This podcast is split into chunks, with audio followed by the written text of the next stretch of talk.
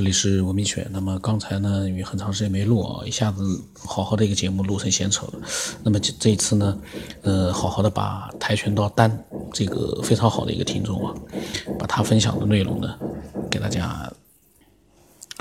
那么他的那一天啊，嗯，他说两天没有听节目了。他说昨天晚上打开来之后呢，听到了他和弟弟的探讨。他说呢，非常感谢，他很兴奋，听了五遍。我的个天！他说连听了五遍，嗯，这个比我还，因为我有的时候自己听听，隔三差五的听一遍，他连听了五遍啊。然后呢，他让他弟弟也听了，他说他也变成了这个节目的粉丝了。然后他觉得两个人探讨的过程当中会有更多的一个思索灵感。他这两天在找他弟弟一起探讨，嗯，发一下外星人的主题。最近发现啊，十五亿光年的。重复无线电波也让人有有无限的遐思，我说了期待，然后呢，后来加了群了，嗯，加了群之后呢，隔了段时间哦，他就发过来一个关于外星人的大胆猜想：为什么外星人到现在还没有被发现和证实？他认为，浩瀚的宇宙当中一定存在外星人。呃，现在的科幻电影当中所呈现的外星人形态，都是能够在电影当中形态的，呃，呈现出来的，也是可以演出来的。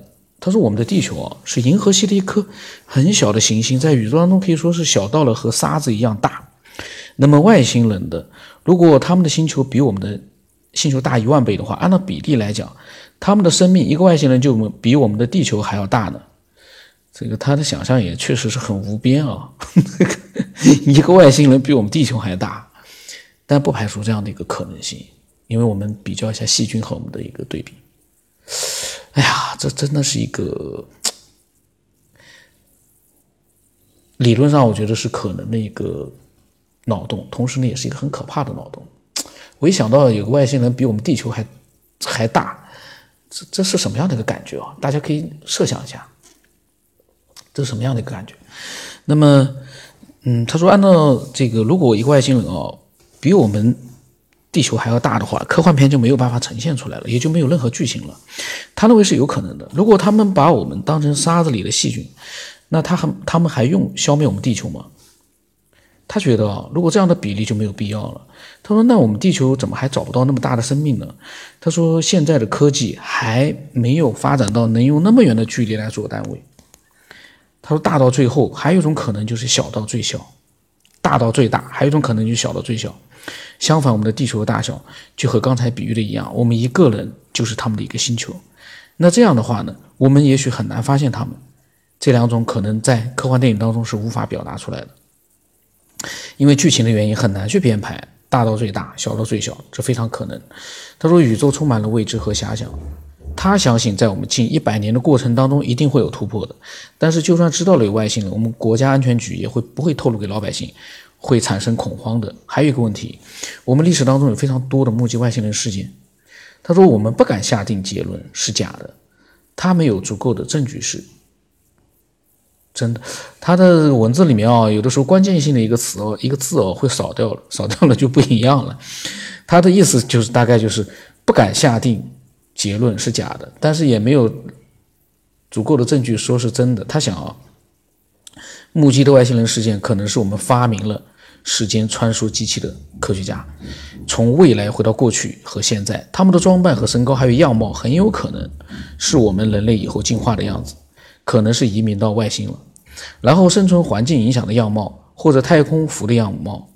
最后呢，他认为按照宇宙大小，很难想象碰巧有人类形态的外星人来到地球。外星智慧呢？外星智慧的生命超乎我们的想象。我跟他说：“我说有道理啊，我说我们的尺度概念不适用于外星文明，可能啊。然后呢，他说他昨天刚讲了他的想法，今天啊，他抖音他给我发了个一段视频，大概是抖音上的视频。他说今天抖音就对外星人的看法和他想的是一样。他说好巧，嗯，我呢给他发了个笑脸。我我是什么意思呢？就是说。”其实有的时候我们觉得很巧的事啊，经常有的人说：“哎，我昨天刚讲了个什么，今天这上面就出现。”其实这可能恰恰真的就是一个巧合，就排除了呃手机里面那些呃软件公司在 A P P 里面用的一些智能的一些呃大数据的收集的手段之外啊，很可能这都是一个巧合。比如说抖音突然看到了，昨天刚讲了，抖音上突然看到了，抖音呢可能因为你之前有一个什么样的一个观看的习惯，内容观看的习惯，它会呢，呃，给你推荐呃类似的一些内容，所以呢，呃，像跆拳道单以前可能呢，嗯，确实看到一些这样的一些内容，所以他呢，嗯，会接触到抖音。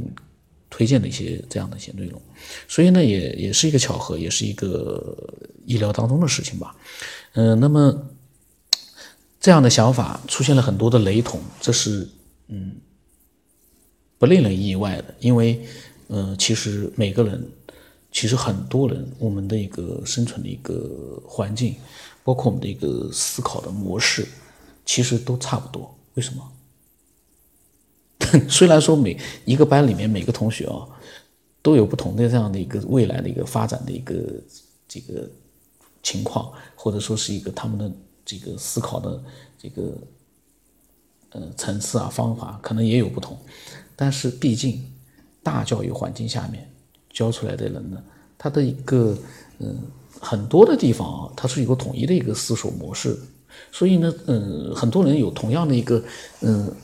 经过同样的这样的一个逻辑思维模式之后啊，他想到的一些可能性和脑洞，嗯，确实有很多的近似、相近的地方。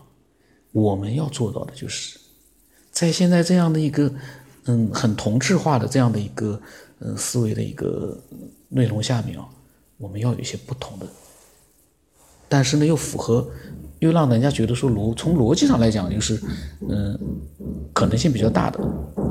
有可能这样的一个，嗯，思索的一个东西出来，我个人觉得是这样。那么他又分享了一段关于人类世界啊，他说可能是虚拟世界，可能是更高级智慧生命的一个虚拟游戏，来体验人类社会的晋级状态。每个人只有一条命，如果死掉就会重新开始，像我们超级玛丽、魂斗罗，还有一些游戏一样，死掉了所有的装备和技能都清零。如果能够活到最后阶段，就会获得丰厚的奖励。我们的世界，包括宇宙，让人感觉所有的一切就像是被设计好了一样。人类在人生的过程当中，每个人都会经历着看似不同，其实都一样的经历：喜怒哀乐、悲欢离合。没有人会逃掉这几个字。人生也是一场竞赛。自古以来，这个世界所有生命从生下来就开始竞争，弱肉强食，是一个竞技竞争的世界。几千年来，人类适应了这个世界，也敢于面对这个世界。可能我们的系统设置就是要准备面对这一切的。大多数人并不会因为人生当中的坎坷和折磨放弃生命，而是勇敢的面对，享受这场游戏，享受自己的一生。尽管这一生多么的辛苦，都很难让人放弃。为什么人类会这样呢？我们的世界到底是不是被设计好呢？我们是不是高级生命娱乐，甚至于用来？锻炼强大内心的一场虚拟的训练场景。为什么有轮回转世的典故？他们是因为系统故障的原因没有清除掉记忆吗？为什么会有通灵术？他们通灵的另一个世界是真正的现实世界吗？算命先生怎么知道人的一生是注定的？他是 NPC 吗？为什么我们生下来就会不断的竞争、弱肉强食、保保守、饱受悲欢离合的折磨？我们是一款竞技类的游戏，还是训练一项增强能力的模拟场景？哦，这个跆拳道单哦，他的思索还真的是很很丰富哦，很丰富。他说宇宙没有边缘，可能是因为我们的眼睛暂眼界暂时还太小，没有发现，或者真的没做边缘。那是不是宇宙也是被设计好的呢？为什么必须要在轨道上面飞行？如果出了轨道，会有非常大的引力或者其他的力量。这一切的一切都是谁来设计的？我们的灵感是设计好某时某刻出现的吗？我们人类痛苦的就是生离死别，为什么我们会这么痛苦呢？这都是设定好的吗？信仰会让人减少这种痛苦。人类总是面对任何痛苦和困难的时候，去想任何办法去解决。让我们的人生尽可能的安全顺利的去完成去通关。人类有太多太多的疑惑让我们去思考。希望科学的快速发展，我们能够更了解这个世界，更清楚的知道我们在做什么。我们人类的诞生有没有什么最终极的一个意义？也希望其他的喜欢思索的能够给他一些不一样的解答。他期待。嗯，这个跆拳道单哦，真的是有各种各样的一个想法和各种各样的一个问题，而这些问题呢，总体来讲都是很难，都是目前来说确实也是没有答案。嗯，有的时候我一个人在想，我在想，哎呀，我跟他一样，我在想，这个世界到底是不是，嗯，有那个就是，呃，设定，或者说整个宇宙是不是有设定？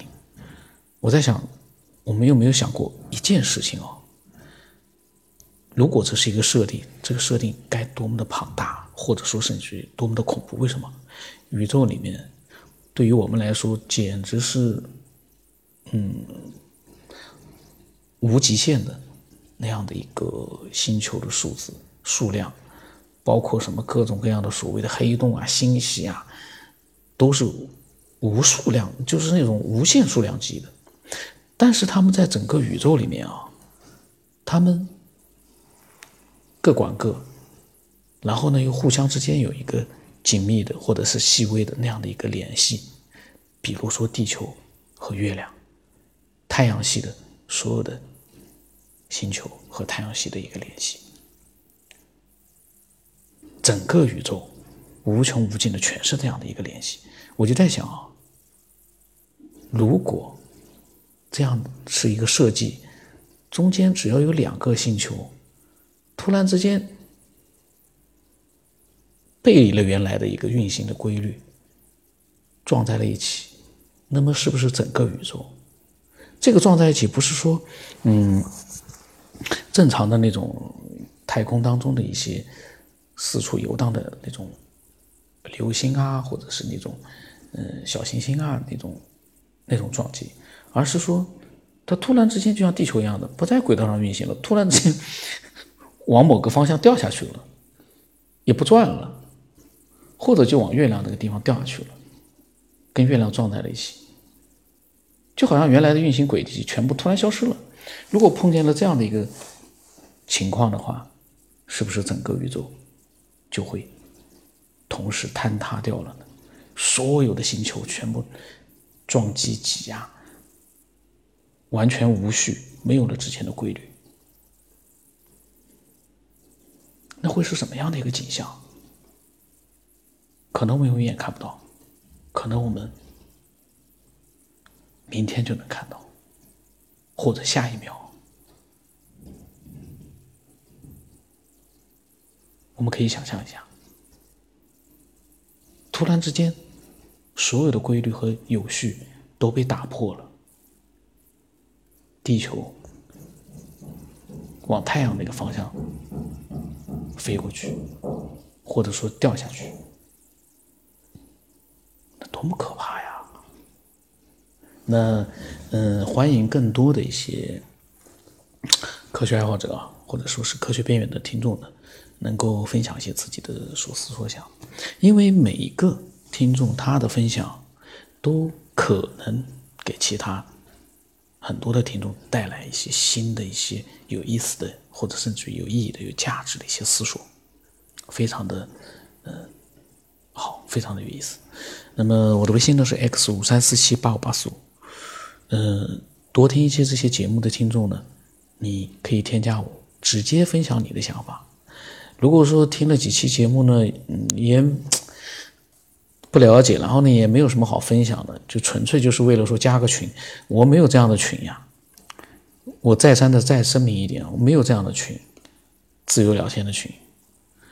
因为这个节目不是为了自由聊天而设立的，这个节目是为了思索而设立的。